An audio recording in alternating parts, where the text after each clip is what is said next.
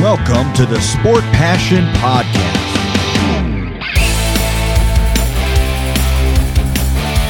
And here is your host, Lars Marendorf.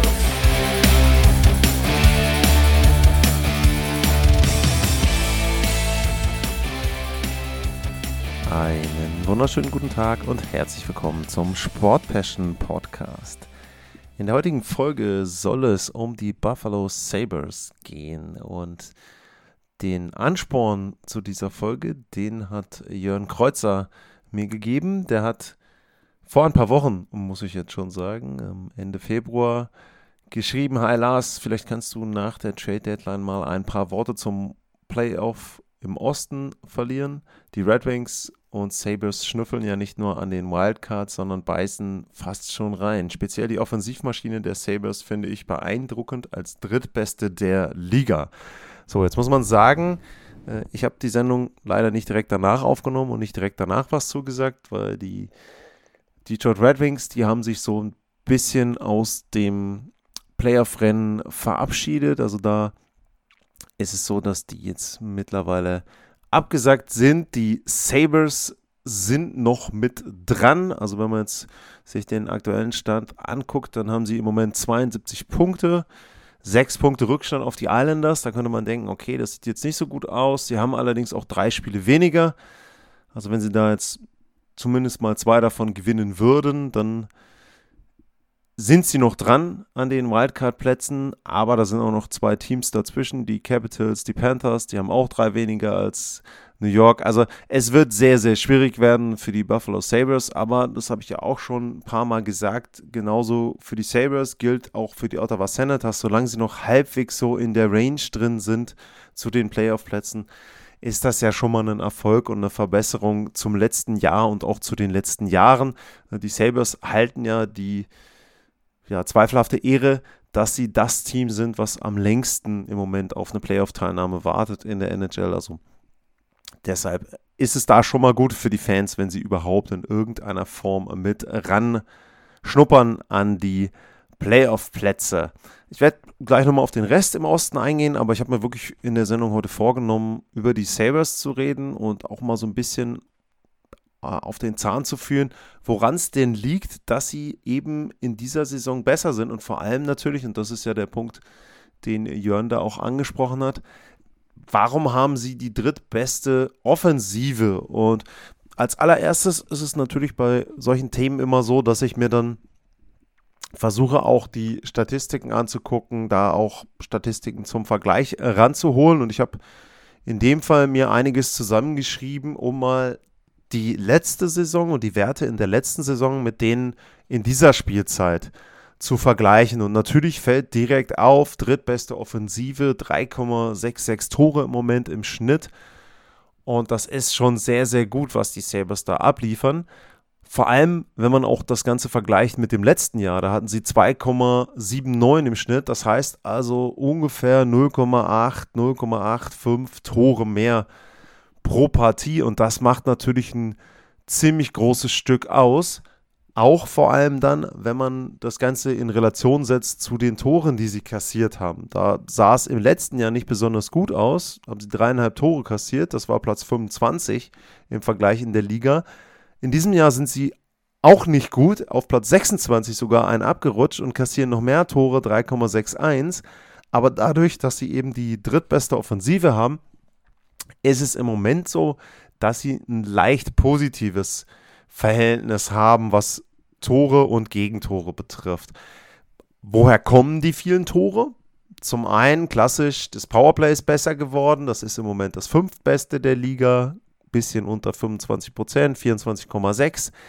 Dann schießen sie mehr als in der letzten Spielzeit. Da sind sie auch jetzt im oberen Drittel angekommen, Platz 12. Aber ein Punkt, den man vor allem nennen muss, äh, das sind die Schussquoten. Da sind sie bei 5 gegen 5 und insgesamt auf Platz 3, also im letzten Jahr, äh, also in diesem Jahr 9,57 ist die Quote bei 5 gegen 5, 11,35 äh, ist die Quote bei allen Situationen, das ist dann Powerplay noch mit eingerechnet. Und das sind einmal eineinhalb Prozentpunkte mehr und einmal über zwei oder zwei Prozentpunkte mehr. Das heißt also, kann man schon eine deutliche Verbesserung sehen. Und wie gesagt, also wenn man jetzt über die Gesamtwerte redet, 9,34, das war letztes Jahr Platz 23 und jetzt sind sie da eben auch auf Platz 3. Also die Torquote Platz 3 wird durch die Schüsse, durch die Schussquote auf Platz 3 bestätigt. Dann gibt es noch ein paar andere Werte, die sich leicht verbessert haben. Die Corsi-Werte haben sich so ein bisschen verbessert. Da waren sie im letzten Jahr auf Platz 20, sind sie jetzt einmal auf 10, einmal auf 16, je nachdem, ob man 5 gegen 5 guckt oder insgesamt.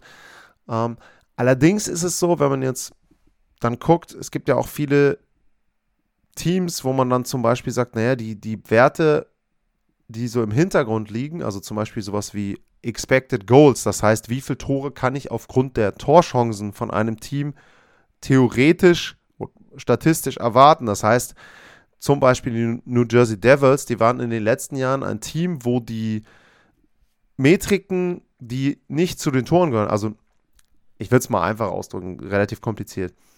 Natürlich ist das Wichtigste die Tore. So, das heißt, am Ende steht auf deinem Scoresheet bei deinen Toren ein Wert und bei Gegentoren ein Wert. Aber es gibt natürlich noch viel mehr Statistiken, die eine Aussage über die Art und Weise, wie die Teams spielen, treffen.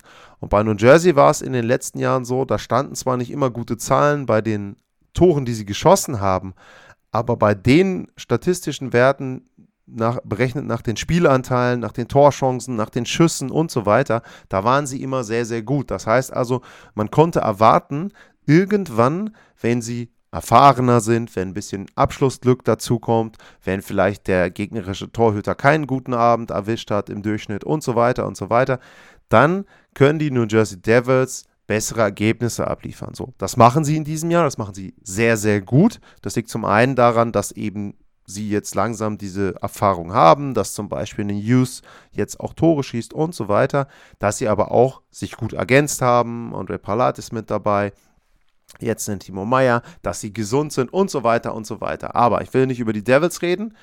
Wenn wir jetzt über die Buffalo Sabres reden wollen, dann ist da im Moment das Gegenteil der Fall. Das heißt, diese Offensive, die auf Platz 3 liegt, die basiert sehr auf wirklich guten Schussquoten. Das liegt man daran, äh, sieht man daran, wenn man sich anschaut, äh, zum Beispiel es gibt einen Wert, der nennt sich Goals for above expected. Das heißt, wie viele Tore hat eine Mannschaft mehr erzielt, als sie aufgrund der Torchancen, Spielanteile, Schüsse, das alles, was ich eben genannt habe, haben müsste. Das heißt, ich nehme jetzt mal ein Beispiel. Man hat ein Spiel, da hat eine Mannschaft, sag ich mal, drei große Torchancen, fünf leichte Torchancen und so weiter. Und am Ende kommt ein Wert raus von 1,3. So, jetzt macht die Mannschaft aber zwei Tore. Das heißt, in dem Spiel hat sie 0,7 Tore mehr erzielt, als sie aufgrund der Spielanteile eigentlich hätte erzielen müssen. So, und wenn man das Ganze summiert auf die aktuelle Saison, dann kommen die Buffalo Sabres auf einen Wert von plus 17,02. Und diese plus 17,02, das sind der zweithöchste Wert in der Liga. Das heißt, die Sabres haben wirklich wesentlich mehr Tore erzielt, als sie aufgrund der Spielanteile hätten erzielen müssen. Die Sabres liegen also im Moment über den Werten, die aufgrund ihrer Leistung eigentlich zu erwarten sind. Das heißt, sie spielen ein bisschen über ihre Verhältnisse und das ist natürlich gefährlich. Da kann man erwarten, dass sie irgendwann wieder zurückfallen werden, dass sie dann nicht dieses Abschlussglück haben werden und so weiter. Also schwierig, die Offensive sehr gut zu bewerten. Sie treffen im Moment, aber eben mehr, weil sie Abschlussglück haben, weil der Gegner nicht so gut ist, vielleicht in der Verteidigung und so weiter. Ähm, das sind sicherlich im Moment Kriterien, wo man sagen muss, ähm, das spricht dafür, dass diese Offensive vielleicht irgendwann wieder zurückfällt. Ein paar andere ganz interessante Statistiken. Ähm, die Buffalo Sabres sind das Team mit den wenigsten Hits das finde ich zum Beispiel sehr interessant, wenn man immer auch so ein bisschen überlegt, man sagt ja auch, dass körperliches Spiel dann auch Richtung Playoffs wichtig wird, dass es in der NHL sehr, sehr wichtig ist, auch mal den Körper einzusetzen und so weiter. Natürlich muss man immer ein gesundes Mittelmaß finden und das Mittelmaß ist im Moment bei den Sabres gar nicht da, denn die hatten im letzten Jahr schon vergleichsweise wenig Checks. Da lagen sie mit 45,1% Anteil pro Spiel auf Platz 32. Das heißt, in den Spielen, wo sie absolviert, äh, wo sie gespielt haben, hatten sie 45% der Checks ungefähr. In diesem Jahr sind sie da noch weit drunter, sind bei etwas unter 39% mit Abstand die wenigsten Bodychecks, sowohl was die Anzahl insgesamt als auch den Anteil betrifft. Also wirklich deutlich der Abstand zu den nächsten Teams da. Und das zeigt, dass sie da vielleicht so ein bisschen ähm, noch Schwachpunkte haben, dass ihnen da eben noch was fehlt. Auf der anderen Seite, wie gesagt, sie, sie haben die drittbeste Offensive, obwohl sie so wenig Bodychecks haben. Also da wird es äh, darauf ankommen, dass sie da einen, einen guten Mittelweg finden das so ein bisschen, um die Offensive einzuordnen. Natürlich kann man auch nochmal individuell reinschauen. Auch da bestätigt sich das, was ich eben genannt habe. Ähm, wenn man jetzt aufs letzte Jahr schaut, zum Beispiel den Tage Thompson, der hatte letztes Jahr schon eine Mega-Saison mit 38 Toren für seine Verhältnisse. Ähm, ich muss mal einmal Entschuldigung. noch was trinken. An der Stelle vielen Dank an äh, Valentin Villar. Der hat ein paar Kaffee gekauft bei buymecoffee.com, wenn ihr auch was in die Kaffeekasse reinschmeißen wollt. buymecoffee.com slash sportpassion. Ähm, da könnt ihr kurz mit einzahlen. Also ich trinke jetzt hier auch nochmal einen kleinen Schluck. Ja, ähm, wie gesagt, ähm, Tage Thompson im letzten Jahr sehr gute Saison, 38 Tore. Der hatte zum Beispiel eine Schussquote da von 15 Prozent. Im Moment ist er bei 42 Toren und die Schussquote ist nochmal besser geworden, 16,4. Also da kann man auch erwarten, das wird irgendwann wieder zurückgehen. Jeff Skinner hat im Moment 3% bessere Abschlussrate als im letzten Jahr. Ähm, das setzt sich im Grunde, wenn man jetzt das Team durchgeht, setzt sich das so ein bisschen sofort. Ähm, ein Punkt, der sicherlich sehr wichtig ist, auch im Vergleich zum letzten Jahr, ist Alex Tuck. Der ist jetzt die komplette Saison mit dabei, hat jetzt nicht alle Spiele gemacht, war auch zwischendrin immer noch mal verletzt, aber er hat jetzt schon neun Spiele mehr als in der Saison vorher. Er ist jetzt richtig angekommen, ist richtig mit dabei und wenn man einfach insgesamt sich die Punkte auch anguckt, die Sabres haben bei den ersten vier Spielern haben sie vier Spieler, die mehr als ein, also einen Punkt oder mehr als einen Punkt pro Partie erzielen. Im letzten Jahr, muss ich mal durchgucken, hatten sie vielleicht unten irgendwo bei den, bei den kleineren Punktezahlen jemanden, aber ansonsten hatten sie da keinen. Allein das zeigt schon, dass sie individuell da auch sich deutlich verbessert haben. Rasmus Dalin hat für mich einen richtigen Sprung nach vorne gemacht, übernimmt mehr Verantwortung, ist einfach ein kompletterer Spieler, ist erwachsener geworden äh, muss man da sagen. Dylan Cousins hat auch großen Vertrag jetzt bekommen, ist auch ein Stück weit, finde ich, ähm, erwachsener geworden, einfach auch nochmal zuverlässiger geworden vielleicht. Ähm, ja, auch andere Spieler, also egal wen man da anguckt, fast, ähm, sie sind alle irgendwo ein bisschen besser geworden, was die Offensive betrifft. Ähm, sehr, sehr gut da unterwegs im Moment die Buffalo Sabres. Dann habe ich euch gebeten, zu den Sabres Fragen zu stellen. Und ähm, das habt ihr auch gemacht. Da sehr, sehr vielen Dank ähm, für. Das macht dann immer wesentlich mehr Spaß, mir auch dann auch konkret auf die ähm, Fragen zu antworten. Julian hat angefangen. Der hat gefragt, wo stehen Sie insgesamt, die Sabres, in der Rebuild-Phase? Ist der aktuelle Aufschwung nachhaltig? Auf die Offensive bin ich eben eingegangen. Ähm, da sehe ich es so, dass sie sicherlich eine sehr gute Offensive haben im Moment. Ich glaube, dass das nicht so bleiben wird insgesamt, wenn sie nicht noch ein paar Schritte machen, wenn dann noch andere Dinge nicht mit dazukommen, dann wird das eben wieder etwas schlechter werden. Ähm, in der gesamten Rebuild-Phase muss man sagen, sind sie jetzt an dem Punkt, wo sich einige Spieler entwickeln müssen weiter. Also natürlich will man immer, dass sich die Spieler entwickeln, aber jetzt ist es eben so, das ist ja auch der Unterschied zum Beispiel zum letzten Jahr, dass sie einige Akteure haben, auch der, die Jüngeren, die jetzt reingekommen sind, die jetzt dauerhaft spielen. Owen Power ist da auch noch zu nennen zum Beispiel. Und da muss sich einfach die Leistung stabilisieren. Ähm, da muss eben noch ein bisschen mehr kommen. Es muss defensiv vor allem was kommen. Da ähm, sehe ich ähm, oder gehe ich gleich noch auf eine weitere Frage ein, die auch in dem Zusammenhang kam. Also defensiv muss da ordentlich noch was kommen, um sich auch ähm, zu verbessern. Was mir noch einfällt, seht ihr, wenn ich drüber rede, äh, was ich auch noch sagen wollte bei der Offensive, wo man erkennen kann, was sie einfach im Moment besser machen, wenn man sich die Shot-Charts anguckt. Im letzten Jahr war die Offensive, wenn man aufs Tor schaut, sehr auf die rechte Seite fixiert. Das heißt, da hatten sie rote Bereiche, was Expected Goals betrifft, aber auch was die Abschlüsse betrifft. Und in dieser Spielzeit ist es so, dass sich das Ganze komplett auf den Bereich vorm Tor verteilt. Das heißt also vor allem auch zwischen den Bullies, zwischen den Bullykreisen. Da haben sie ganz, ganz viele rote Kreise, Vierecke, Sechsecke, was auch immer man da nimmt, um das grafisch darzustellen. Da ist sehr, sehr viel rot. Das heißt, die Offensive ist da wesentlich flexibler geworden und nicht mehr so abhängig von der rechten Seite von Tage Thompson vielleicht auch dann insgesamt. Also das ist zum Beispiel wesentlich ausgeglichener geworden, um da nochmal auf die Offensive einzugehen. Deswegen sieht man da zum, zum Beispiel auch, dass sie vielleicht auch sich verbessert haben zum letzten Jahr, was die Abschlüsse betrifft, dass sie einfach mehr Abschlüsse machen und dann eben auch aus unterschiedlichen Positionen. Das ist zum Beispiel etwas, wenn man das Thema Rebuild nimmt, was sie gelernt haben, wo sie vielleicht auch in der Lage sind, ähm, da jetzt bessere Reihen auch zu haben, die besser zueinander passen, die ausgeglichener sind, wo nicht nur ein Spieler dann herausragt. Ähm, das ist sicherlich, sicherlich etwas, was da einen Unterschied ausmacht. Ähm, wie gesagt, ansonsten sind sie für mich in dieser Saison eben ein Bubble-Kandidat, kratzen an den Playoffs.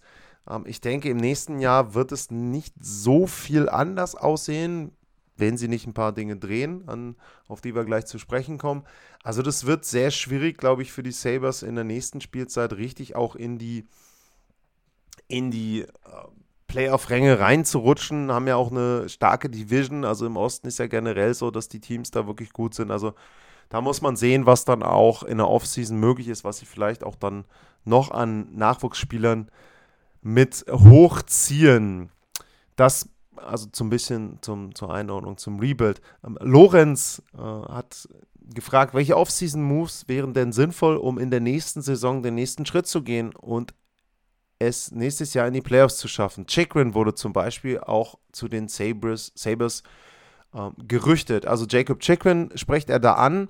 Das wäre sicherlich jemand gewesen, der sie direkt mal ein Stück weit besser gemacht hätte. Nicht unbedingt aufgrund seiner defensiven Qualitäten, sondern natürlich auch, weil er über seine Offensive verhindert, dass der Gegner reinkommt in die Offensive. Also das wäre sicherlich ein Argument gewesen für einen Jacob Chikrin. Aber man muss natürlich dazu auch sagen, wenn man sich jetzt anschaut, welche Spieler die Buffalo Sabres haben, dann sind sie defensiv ja schon mit guten jungen Spielern besetzt. Also ein Rasmus Dalin mit 22 ist ein sehr guter äh, junger Spieler. Äh, Owen Power habe ich erwähnt. Sie haben generell eine wirklich junge Verteidigung. Keiner ist über 30 Jahre alt. Also ja, klar, Chikrin wäre nochmal jemand, auch vom Alter her, der hätte ja mit seinen 24 gut reingepasst. Guter Vertrag, auch für die nächsten zwei Jahre. Aber Vielleicht wäre das auch jemand gewesen, der dann wieder so ein bisschen die Entwicklung gehemmt hätte von einem Rasmus Dalin oder von einem Owen Power. Also ist immer schwierig, dann da jemanden von, von außen noch mit reinzuholen. Ähm, ich denke sicherlich, ein Verteidiger würde ihnen schon gut tun. Ähm, übrigens, kurz erwähnt, die Buffalo Sabres sind im Moment das Team mit der niedrigsten Payroll in der NHL. Also die haben am meisten Salary Cap Space. Wird sich ein bisschen ändern im Sommer. Dann kommt der Vertrag von Thompson, dann kommt der Vertrag von Dylan Cousins. Also die gehen dann hoch und da kommt dann eben jeweils sechs bis oder fünf bis sechs Millionen ungefähr, glaube ich, ähm, pro Vertrag mehr drauf. Also da wird schon ordentlich dann was mit dazukommen. Auf der anderen Seite, Kalok Posos Vertrag läuft aus. Also sie können das da dann auch so ein bisschen auffangen. Wenn ich jetzt GM wäre der Buffalo Sabres und ich könnte mir was wünschen, dann würde ich mir einen Veteranen Verteidiger wünschen und ich würde mir vor allem zwei, ja, ich würde fast sagen, durchschnittliche Torhüter wünschen, das würde fast schon helfen, denn wenn man sieht, dass sie im Tor Greg Anderson haben und äh, Eric Comrie oder äh, Uko äh, Pekka Lukonen, ähm, dann ist das schon eine große Schwachstelle, also die Defensive generell und auch die Torhüterposition. Wenn wir da auch auf die Zahlen gucken, Craig Anderson ist mit einer Fangquote von 91,7, Gegentorschnitt von 2,79 noch gut aufgestellt. Ähm, äh, Lukonen mit 3,5 Gegentorschnitt unter 90% die Fangquote. Äh, bei Eric Comrie sieht es noch schlimmer aus.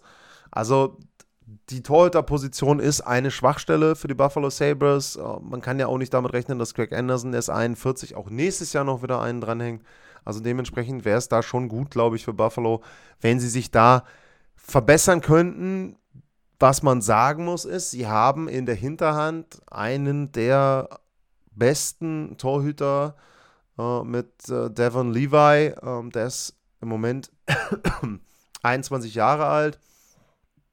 Ist jemand, der letztes Jahr den Mike Richter Award als College Hockey Top Goalie gewonnen hat und noch den äh, Tim Taylor Award als Rookie, also zwei Auszeichnungen bekommen hat als Torhüter.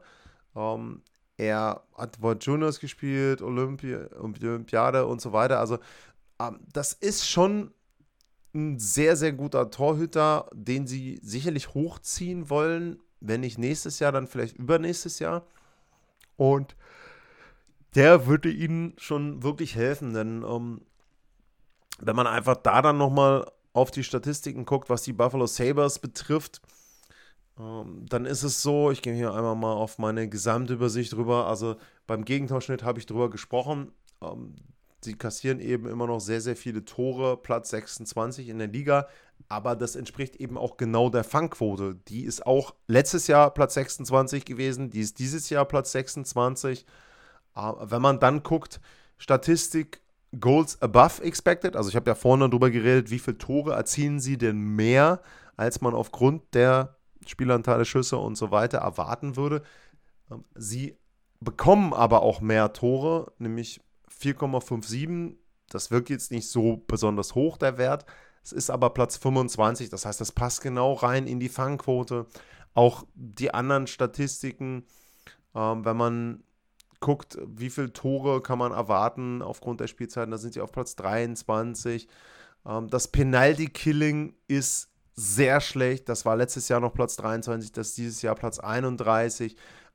Bei den Schüssen, die sie zulassen, sind sie auf Platz 25 insgesamt in der Liga. Also wirklich schlechte defensive Werte und da würde ich mir zum einen wünschen, eben einen Torhüter. Ich glaube, die Kombination von Lukonen und Levi ist zu jung, zu unerfahren. Da wäre schon gut, wenn man jemanden, einen Veteranen hat. Wie gesagt, Craig Anderson ist mir da zu alt. Also da müsste man eher dann in jemanden gucken, der vielleicht so zwischen 30 bis 35 ist, nicht Top-Kategorie, aber zumindest jemand, der solide Leistungen bringt. Das wäre so etwas, was ich dann machen würde. Ansonsten muss vielleicht noch ein Veteran dazukommen bei der Verteidigung. Auch da wieder nichts, wo man mega viel für bezahlt, aber auch da jemand im Alter, sagen wir 30 bis 35, der solide ist, der den Jungen auch ein bisschen was beibringen kann noch, der einfach Stabilität bringt.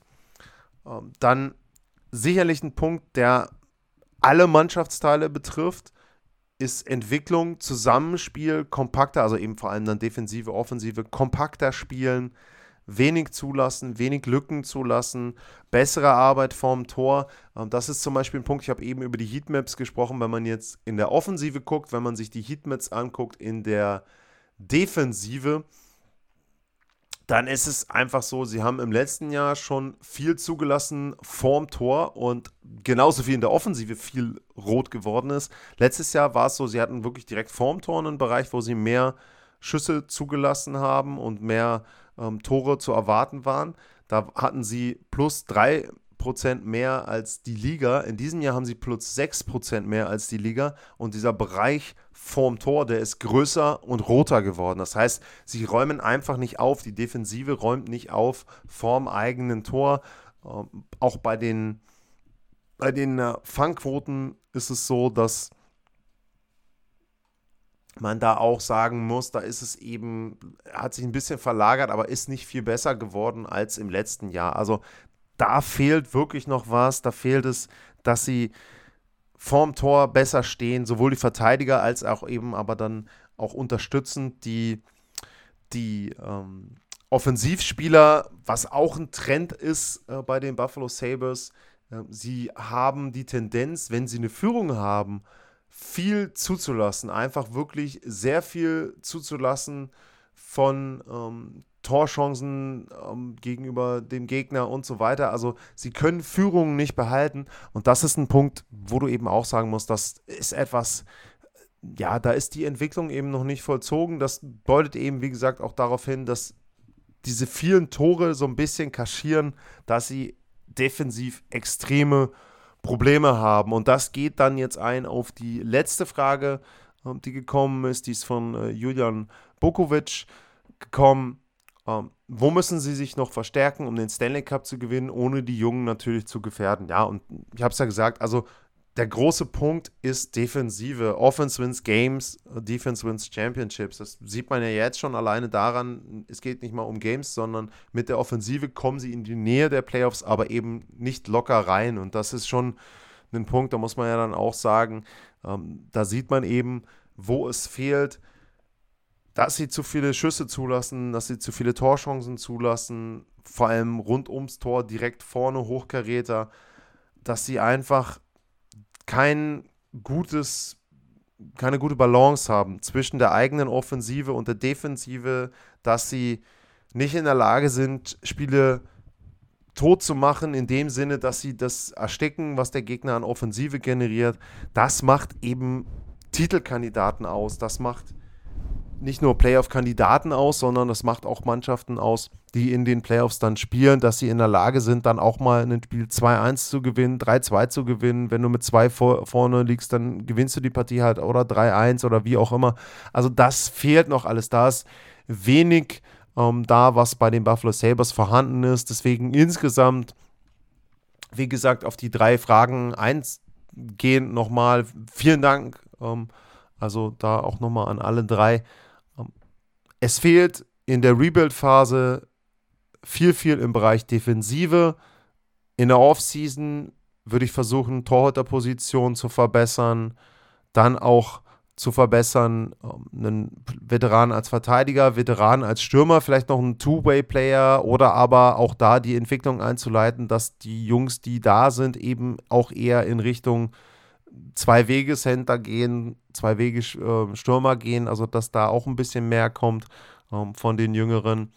Und Verstärkungen in Richtung Stanley Cup gehen eben auch darauf ein. Ohne einen sehr, sehr guten Torhüter wirst du da kaum in die Nähe der Titelkandidaten reinkommen. Und ansonsten muss man aber auch sagen, selbst wenn es jetzt nächstes Jahr wieder einen Rückschritt geben sollte, weil vielleicht dann auch die Abschlussquoten nicht so gut sind, die Sabres sind auf einem wirklich, wirklich guten Weg und sie haben immer noch ein paar Spieler auch in der Hinterhand, auch was jetzt die Stürmerpositionen betrifft. Da sind sicherlich auch noch ein paar dabei, wo man sagen muss, sie haben vorne ähm, Stürmer äh, Matthew Savoy ist da zu nennen, äh, Jiri Kulic ähm, ist zu nennen. Das sind alles Stürmer, die sind ähm, Noah Östlund ist auch noch, das sind alles 18-Jährige. Also auch da muss man sagen, sie haben da was in der Hinterhand. Wir haben aus deutscher Sicht einen äh, Petterka, der in dieser Spielzeit mit reingerückt ist, der sicherlich auch viele Schwierigkeiten zwischendrin wieder hatte. Da war es ja am Anfang so, hat wirklich gut getroffen. Dann gab es immer wieder lange Durststrecken. Die sind vollkommen normal. Also auch obwohl die Offensive so gut ist, hast du dann als junger Spieler, wenn du nicht irgendwie ein Übertalent bist, da einfach zwischendrin mal Phasen, wo es nicht so läuft. Und trotzdem finde ich, äh, sieht man auch bei ihm Entwicklung. Und das sind eben auch die wichtigen Spielzeiten für den jetzt zum Beispiel, dass er sich da einfach durchbeißt, dass er nicht verzweifelt, sondern immer noch wieder lernt, immer an sich arbeitet. Und das sind die Dinge, die sie sicherlich im Moment machen. Und ähm, auch wenn dann mal, wenn dann so ein kleines Tal kommt, das wird nicht mehr so weit runtergehen wie in den letzten Jahren. Sie werden irgendwo in der Nähe der Playoff-Plätze bleiben. Wenn sie dann irgendwann diese zwei, drei, vier Eckpunkte die ich genannt habe, verbessern können, dann wird es auch etwas mit dauerhaften Playoffs und zum Thema Titelkandidat muss man dann gucken. Dann müssen sich natürlich Spieler einfach noch wesentlich mehr entwickeln, als das bis hierhin der Fall war. Das also ein Blick auf die Buffalo Sabres. Dann war nach die einleitende Frage natürlich gestellt auf das Playoff-Rennen im Osten und da würde ich einfach mal kurz ein bisschen durchgehen, auch gucken, Einschätzungen, was ist da zu erwarten. Vorne natürlich ganz klar die Boston Bruins als erstes Team für die Playoffs qualifiziert, ganz, ganz deutlich vorne, ähm, werden die Eastern Conference gewinnen, werden ihre Division gewinnen.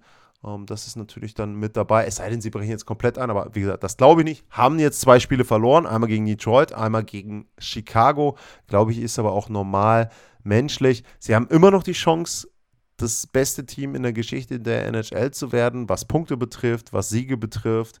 Also da sehr, sehr große Motivation, noch das zu machen, aber die werden genauso jetzt gucken, Management, es müssen alle gesund bleiben, dass sich da keiner verletzt. Also das wird für die Bruins wichtiger werden in den letzten Wochen als irgendwelche Rekorde, wenn sie sie erreichen können, sicherlich, aber ähm, Fokus wird da vor allem auf Gesundheit sein, auf Einspielen, auf ähm, ja, Management eben der Zeiten.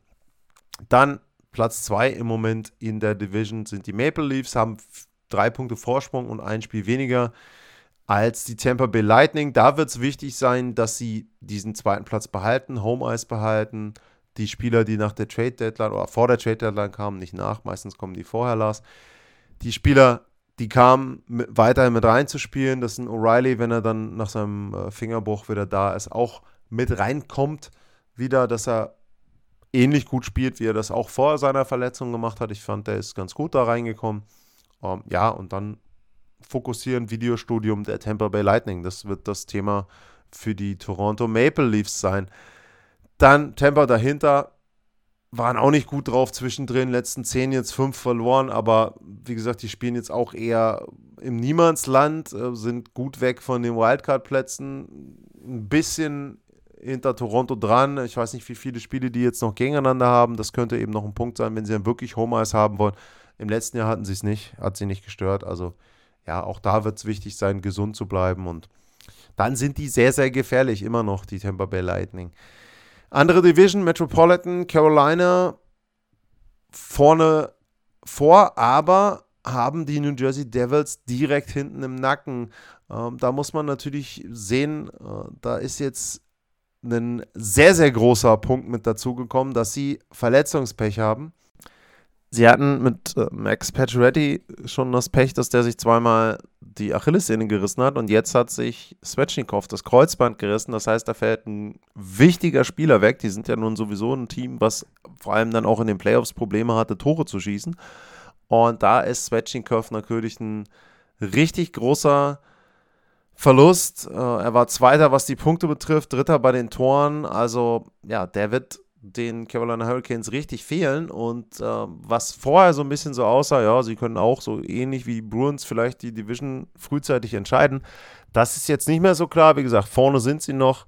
Aber es könnte eben sein, dass sie da auf den zweiten Platz zurückfallen, wenn die New Jersey Devils weiterhin so gut spielen, wie sie das in den letzten Wochen auch gemacht haben. Das wäre dann natürlich unglücklich für die Hurricanes und ich finde auch für die Eishockey-Fans, denn ich würde gerne Serie Devils gegen Rangers sehen im Großraum New York, dann da zwei gegeneinander. Das wäre schon sehr, sehr gut. Auf der anderen Seite, Hurricanes, Rangers wären ein Rematch von der zweiten Runde letztes Jahr. Also egal, was dabei dann rauskommt, das wird schon eine gute Serie. Aber der Unterschied qualitativ zwischen Platz 1 und Platz 2, was du dann als Gegner bekommst, das wird schon wichtig sein in der Metropolitan, glaube ich schon. Also Platz 2 hat den schwereren Gegner mit den Rangers als Platz 1. Die Rangers sind wirklich im Niemandsland, also acht Punkte weniger als das Team vor ihnen, acht Punkte mehr als das Team hinter ihnen. Also da sollte nicht so viel passieren, was die Platzierung betrifft, werden dann eben auf drei einlaufen und müssen gucken, ob sie die Hurricanes oder die Devils bekommen. Das Wildcard-Rennen, das ist das Interessante und das ist sicherlich auch das, was Jörn so ein bisschen mehr interessiert hat. Da haben wir im Moment die Penguins auf dem Wildcard-Platz Nummer 1, 67 Spiele, 78 Punkte. Ebenfalls 68 Punkte haben die New York Islanders, die haben aber 70 Spiele, also drei mehr. Das heißt, die sind auf einem unsicheren Platz. Aber beide Teams haben fünf Punkte Vorsprung vor denen, die dahinter kommen. Da sind die Panthers mit dabei, 73 Punkte, 67 Spiele. Die Capitals 73, 69 Spiele. Die Buffalo Sabres 72, 67. Und die Senators mit 70, 67. Und man kann jetzt noch reinnehmen in den erweiterten Kreis die Red Wings mit 69, 67. Aber die Red Wings müssten vier Teams überholen und sie müssten, wenn man es jetzt, ähm, sie müssten neun Punkte aufholen. Also das halte ich für sehr unrealistisch. Auch die Senators sehe ich eher raus. Ähm, ich glaube tatsächlich, dass von den Teams dahinter Buffalo, Washington und Florida eine Chance haben werden. Und gefühlt würde ich jetzt heute sagen, die beste Chance noch irgendeinen der Wildcard-Plätze zu belegen, haben die Panthers, sind das erfahrenste Team für mich, haben eben auch noch eine gute Situation. Fünf, fünf Punkte Rückstand bei drei Spielen. Theoretisch, wenn sie alle drei gewinnen, wären sie drin in der Verlosung. Es wird schwierig, aber ähm, die sind, haben das Potenzial. Wie gesagt, bei Washington ist es so, die haben ja nun ein paar Spiele abgegeben, haben im Prinzip signalisiert, dass sie selber nicht mehr so ganz dran glauben. Ähm, ich finde es da auch schwierig. Also ohne Carlson, ähm, auch Ovechkin hat jetzt zwischendrin nochmal ein Spiel verpasst. Also ich glaube, die Capitals ähm, haben da auch eher schlechtere Karten. Buffalo dann noch bessere als Washington, glaube ich. Aber auch da, wie gesagt, da fehlt dann das Goaltending. Also Washington hat ja Goaltending eigentlich. Ähm, da ist es einfach wichtig, dass sie insgesamt gesund sind. Ähm, Buffalo fehlt für mich einfach auf der Torhüterposition die Klasse, um dann vielleicht auch mal ein Spiel zu klauen. Und wie gesagt, teilweise die, die Spiele, wo sie dann führen, die gewinnen sie dann nicht. Ähm, ja, das wird dann eben sehr, sehr schwierig. Und bei Florida kann ich mir eben vorstellen, dass sie da noch rankommen. Aber im Grunde würde es mich nicht überraschen, wenn sich die Islanders und die Penguins da dann festbeißen auf den Wildcard-Plätzen und die beiden Teams das auch sind. Ähm, New York ist sehr gut unterwegs die letzten Wochen, auch seit dem Bo Horvath Trade. Ähm, haben sie auch Glück gehabt, dass das gut passt mit den Verletzungen drumherum.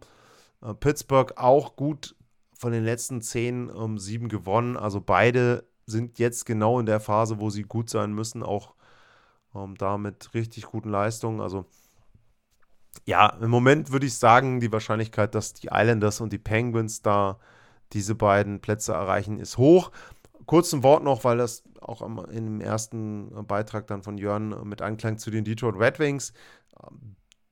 Bei denen gab es die beiden Spiele, glaube ich, in Ottawa vor der Trade Deadline, eine Woche vor der Trade Deadline, ein paar Tage davor. Und da war es dann eben so, da hat Steve Eiserman geguckt, die haben sie beide verloren, meine ich.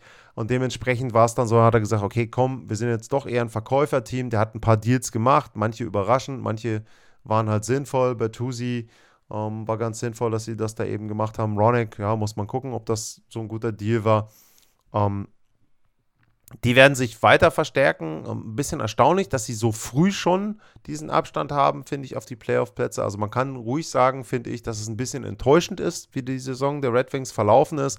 Aber auch da, da sieht man zum Beispiel auch bei einem Moritz Seider, wenn man das jetzt wieder auf die Buffalo Sabres zurückführt, der hatte letztes Jahr eine sehr gute Spielzeit, ist aber eben noch ein junger Spieler, dieses Jahr eher ein paar Schwierigkeiten, lag aber auch zum Beispiel ähm, daran, wie seine defensiven Partner waren. Also da war es ja dann auch nicht unbedingt so, dass man da sagen konnte, ähm, dass die Wahl der Verteidigerpaare sehr glücklich war. Ähm, mit Ben Sherrod zusammen hat er nicht gut gespielt wenn er dann jetzt ohne den spielt, mit einem anderen defensiven Partner, da war er besser, Moritz Seider. Also ja, da sieht man auch so ein bisschen das, was jetzt in Detroit passiert. Das ist eben auch etwas, was in Buffalo passiert, dass man versucht, für die Jungen eben dann den passenden Partner zu kriegen. Das gilt sowohl für die defensiven Kombinationen als auch natürlich dann vorne in der Offensive.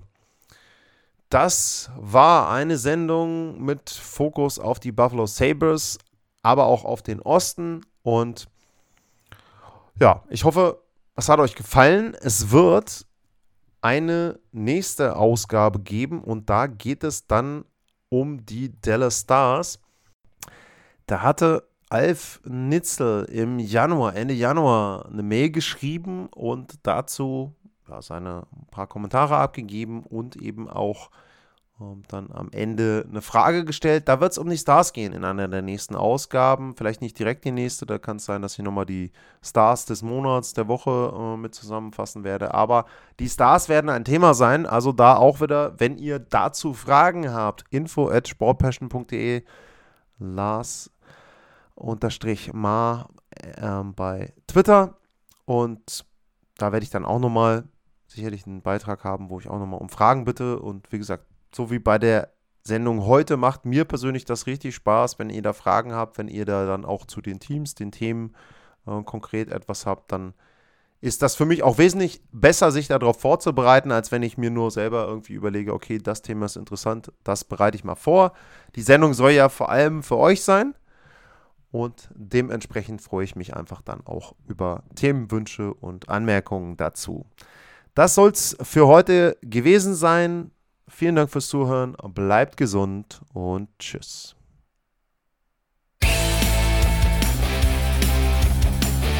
Sportliche Grüße. Das war's, euer Lars.